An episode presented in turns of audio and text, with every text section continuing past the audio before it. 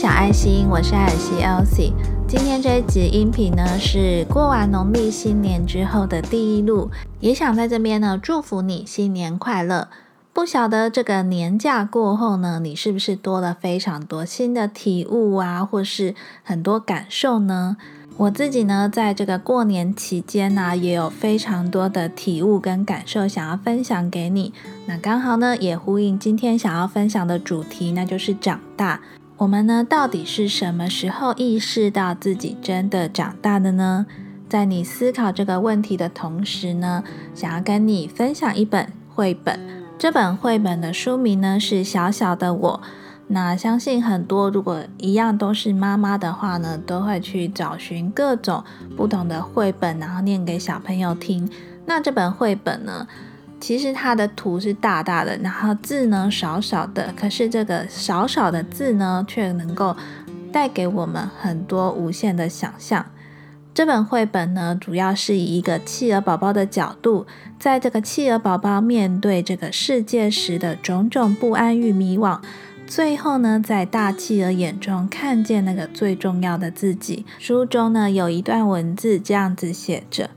我可能小小的，但是我知道，对你来说，最大最重要的东西是我。每一个小小的我呢，都是每个父母心目中呢最大最重要的东西。”而当有一天你自己也成了那个父母的时候，你也会发现，你心目中最大最重要的东西，在你眼中呢是小小的他，在他的眼中呢是小小的我。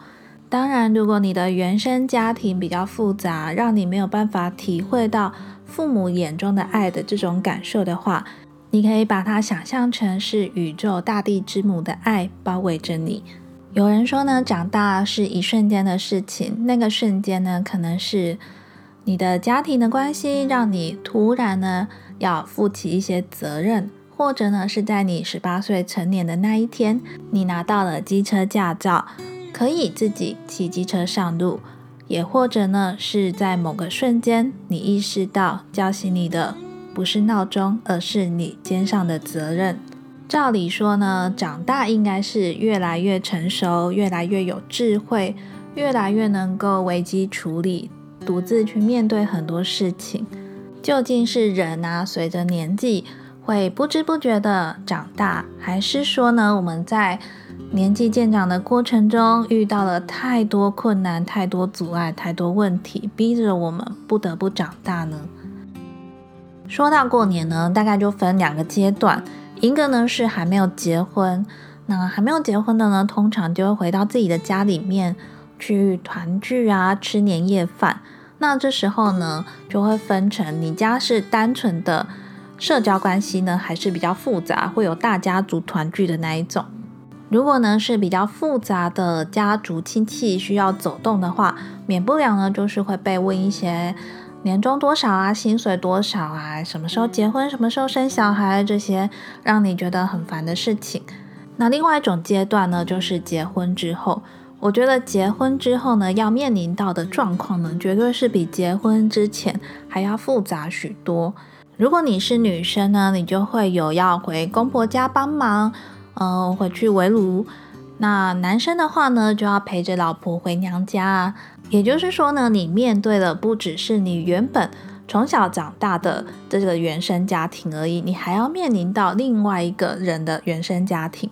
其实刚结婚的那前几年呢，我自己呢也是会觉得回公婆家团聚呢是有一点点尴尬的，因为呢，我跟我老公刚开始结婚的前几年呢。都是处于分隔两地的状态，那所以呢，过年我就要自己搭车，然后南下到屏东去跟公婆家过年，然后呢，初二的时候再跟老公一起回彰化。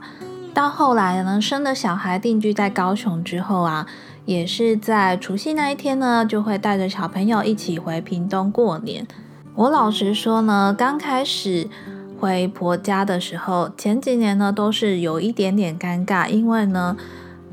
当人家的媳妇嘛，你不知道到底要不要帮忙什么，那什么东西需要帮忙，那甚至后来有了小朋友之后啊，你的重心就会放在照顾小朋友，当然也有部分呢，是因为可以照顾小朋友来逃避这些可能需要帮忙的事情。为什么说今年我过年的时候特别的有不一样的体悟呢？这边呢就稍微参考一下形象，不是叫大家迷信。但是今年的时候呢，我就买了唐启阳老师的共识历，我就把它当成一个每天的日历这样子放在家里显眼的地方。那每天呢都会看一下今天有什么本日小提醒啊，来提醒一下自己。那在今年过年的期间呢，刚好是水星逆行。水星逆行呢，就代表着沟通啊、交通上面可能会有往返的状态。比如说，你跟人家沟通啊，可能就会产生一些误解啊，或是沟通不顺的这种状态。那再加上过年期间呢，就是有非常多星星呢都聚集在摩羯座，重心聚集在摩羯座呢，就特别凸显了长辈啊、高层的需求。所以呢，唐老师今年在过年之前呢，就提醒大家要好好的照顾长辈的需求，先去配合长辈为主。那如果真的要说真心话的话呢，就在初四过后，因为初四那一天呢，刚好水星就会顺行了。初四那天之后呢，再说真心话，说心里话呢，会比较顺畅。我自己呢，就是有把这段话放在心上。那也在过年前呢，跟我老公说了一个过年指南，就跟他说，这个过年呢，我们就以。长辈的需求为主，那先不要想自己，先去想别人长辈的需求是什么。我们先尽量的去帮助别人。那如果真的要说真心话的话，都先压抑下来，到了初四过后再来讲。以往呢，我们都会是在高雄的家，除夕贴完春联之后呢，才回屏东。那今年呢，因为公公婆婆他们年纪大了，那个春联啊，又要撕又要贴的，很麻烦。又对他们来说是个很大的负担吧，所以呢，他就有请我们回去帮忙贴春联。那今年呢，我就跟我老公说，那不然呢，我们就在小年夜那一天呢，先把自己高雄的家先整理好，然后先贴好春联。除夕那天呢，一大早就可以回去帮忙了。除夕那天一早呢，我跟我老公呢就开车下去屏东，拿回公婆家帮忙贴春联。不得不说呢，这可能是我。呃，结婚之后呢，第一次爬上那个长梯子，然后跟我老公一起帮忙撕春联，然后把它们清除，然后再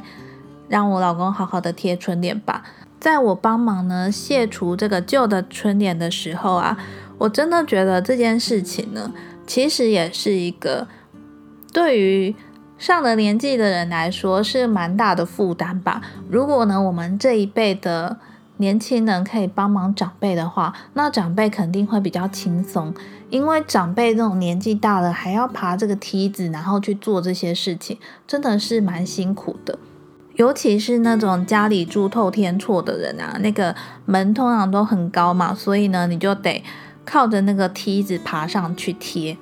在婆家呢待到初一之后呢，我们就回高雄了。那我们整理一下，因为我们初二呢就要北上回彰化的娘家。北上回彰化娘家之后啊，因为我哥哥他们也回娘家了嘛，所以就等于说家里只剩下我爸跟我妈两个人。秉持着呢，我今年的过年守则就是先照顾长辈的需求嘛。这么久没见面了，我爸妈当然有很多话想要跟我们聊天分享啊。所以呢，在娘家的那几天呢，就是好好的听我爸妈讲什么。呃，生活上的一些事情呢，即使呢是一些很琐碎的事情，可是呢也都是他们想要分享出来的。有一个蛮有趣的琐事可以跟大家分享，就是我妈呢，她就拿出了一个钱目分享给我们看。那这个钱目呢是在家里附近的一间庙，要得到这个钱目呢，必须诚心的跟神明保杯，就是纸杯。如果呢获得了三个圣杯的话。就可以获得这个钱目。我妈就说呢，那一天她就指出了五个圣杯，所以呢，觉得这个蛮有趣的。刚好又是过年嘛，那我们就全家人一起去庙里面，然后大家去宝贝看看自己有没有好运可以得到这个钱目。其实整个过年期间呢，就是看着自己的爸爸妈妈有没有什么需求啊，那想做的我们就尽量陪他们去完成。刚刚不是说初四之后水星才会顺行，那那一天沟通的话就会比较顺畅吗？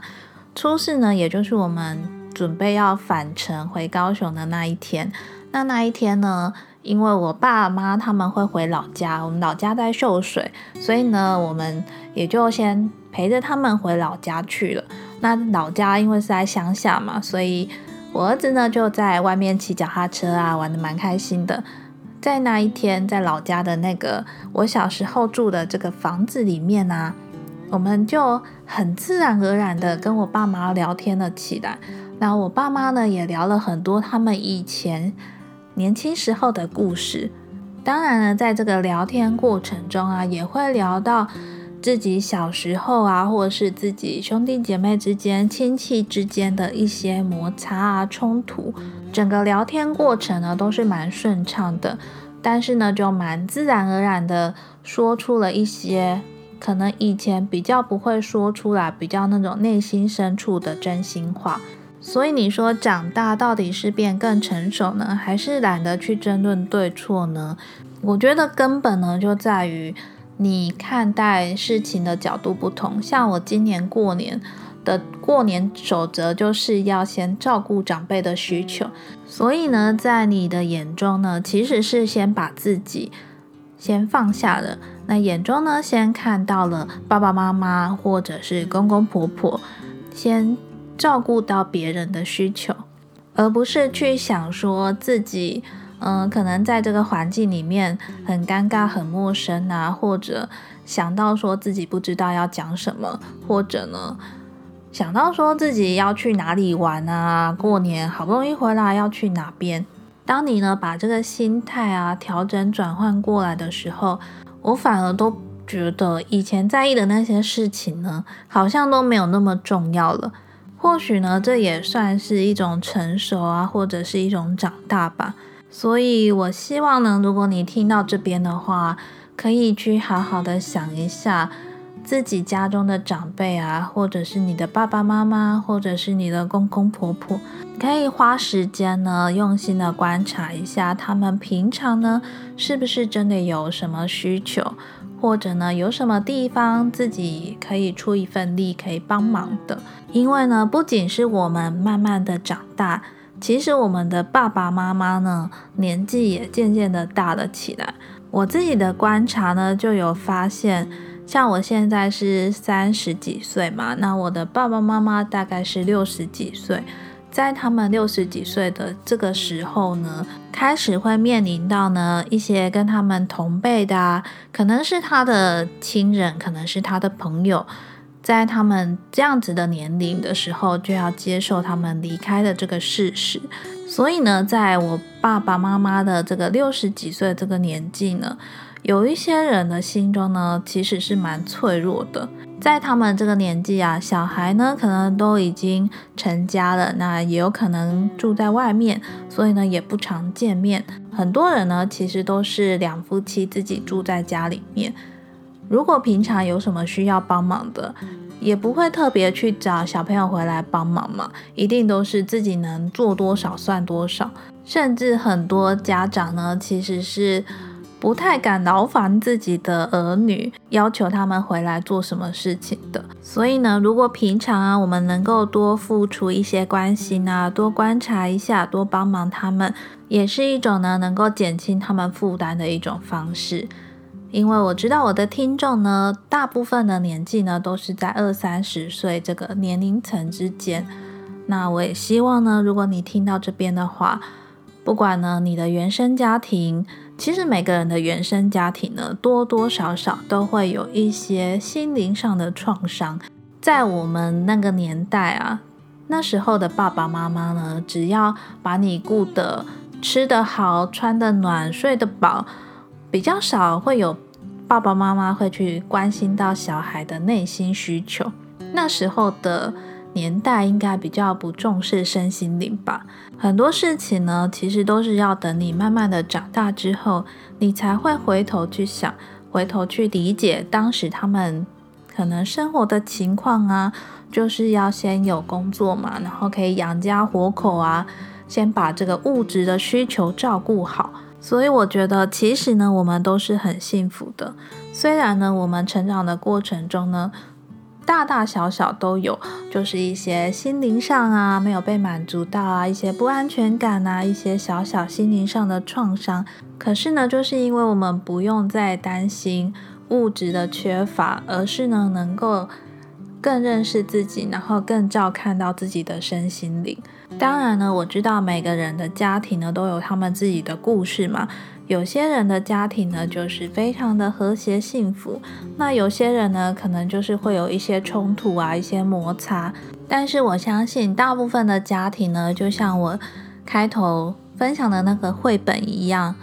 我可能小小的，但是我知道，对你来说，最大最重要的东西是我。每个父母呢，都希望自己的儿女呢，能够身体健康，然后事业成功。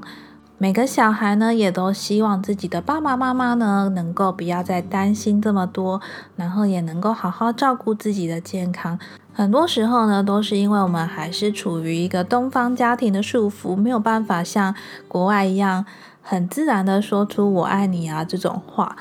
但是呢，我希望更多的时候呢，你能够用理解去看待，然后去包容。也许呢，你看到的只是你爸爸妈妈现在的这个样子，可是呢，你看不到的是他成长过程中他所背负的这个原生家庭带给他的这些束缚。其实这一集呢，我录到这边呢，自己是有一点哽咽的，可能是我那一天在跟我爸妈在老家聊天的时候，那时候呢，我是看着我爸妈的星盘嘛，那看着我爸妈的星盘呢。虽然我自己呢不是非常专业的占星师，我只是这样子边看边学。可是呢，从我爸妈的星盘里面呢，我却看出了很多我以前根本没注意到的面相。例如呢，我爸妈自己的原生家庭所带给他们的一些课题，那也许呢，他们到现在都还必须在尝试着去努力解决的。因为每个人呢，自己都有自己的人生课题嘛。那很多时候呢，就是因为一些情感上的束缚啊，导致这个结呢一直没办法解开。就是有时候你会觉得很心疼，可是呢，你也不能帮得上什么忙，因为这种事情呢，还是必须要当事人自己想开了，才有办法解决。好啦，希望呢讲到这边，不要把这个主题呢讲得太沉重了。嗯，就是希望大家呢，在长大的过程中呢，可以多一点理解，那多包容一点。我相信呢，多数人都是善意的对待你的。可是呢，如果你遇到的是恶意的对待啊，不合理的对待的话，也不要轻易的妥协，然后也不要强迫自己去忍受。节目的最后呢，来小小的工商时间。今天这一集播出的时候呢，是九十六集。那即将要迎来一百集了，在一百集的这个节目里面呢，我想要做一点不一样的企划。我想要在一百集里面呢，征求你的声音，想要征求你听了小爱心这个节目啊，或者呢是哪一个单集对你有很大的启发啊，或者呢对你有帮助，改变了你一些想法，或者呢是你想要对我说的话，想要对我说的回馈。都非常的欢迎你，可以呢留下你的语音，留下你的声音，然后录下来给我。在节目资讯栏呢，我会放上一个语音留言的连接，你可以透过这个连接呢录下你想要对我说的话，或是想要对这个节目说的话。那我会在一百集的时候呢整理出来，放到节目里面分享给大家。或者呢，你也可以用自己的手机录制一下语音，那寄到 email 给我，这样也是可以的哦。如果呢你比较害羞，不想要录自己的声音的话，你也可以透过文字的方式，无论呢是到 IG 私讯的方式，或者呢是写 email 给我，我也会将你的私讯留言呢整理起来，然后一样分享在节目中。一百集的特别内容呢，其实就是想要做一个回顾记录集，希望正在收听的你呢，可以一起来共襄盛举。我刚刚看了一下行事历，一百集呢可能会在三月多的时候播出，所以呢，我们的语音留言啊，或者呢是文字的留言呢，可能就会收集到这个月底二月二十八号，那希望呢还有三个多礼拜的时间呢，大家可以好好的回顾一下小爱心的内容。那如果哪一集呢对你特别印象深刻啊，或者呢你有什么想要对我说的话，或者呢是你特别喜欢哪一类型的内容，都可以透过语音或者呢是文字来告诉我。节目的最后呢，真的非常谢谢你的收听。今天的节目呢是我自己在这段过年期间呢的一些体悟吧，也因为呢在分享这些内容的时候，回想起当时的那些。情景，所以呢，其实我自己录的时候中断了好几次，因为有好几次呢，我都很哽咽，很有感触。希望呢，透过今天这一集的节目呢，也能够让你去思考一下，是不是平常呢，对于自己的长辈呢，疏于关心的，那能够好好的照顾长辈的需求，让我们呢，一起成为一个成熟的大人吧。如果想知道更多小爱心的讯息呢，欢迎追踪我的 Instagram，我的 Instagram 账号是 The Petite Elsie，也欢迎你呢订阅小爱心的电子报，每个月十一号呢都会发送一封暖心觉察 Star Mail。也欢迎你呢到 Apple Podcast 下方留下你的评论或是想对我说的话。喜欢小爱心这个节目的话，别忘了帮我留下五星好评送出，给我五颗星星哦。节目的最后呢，真的再一次谢谢你的收听，我是艾尔西 Elsie，那我们就下周四见喽，拜拜。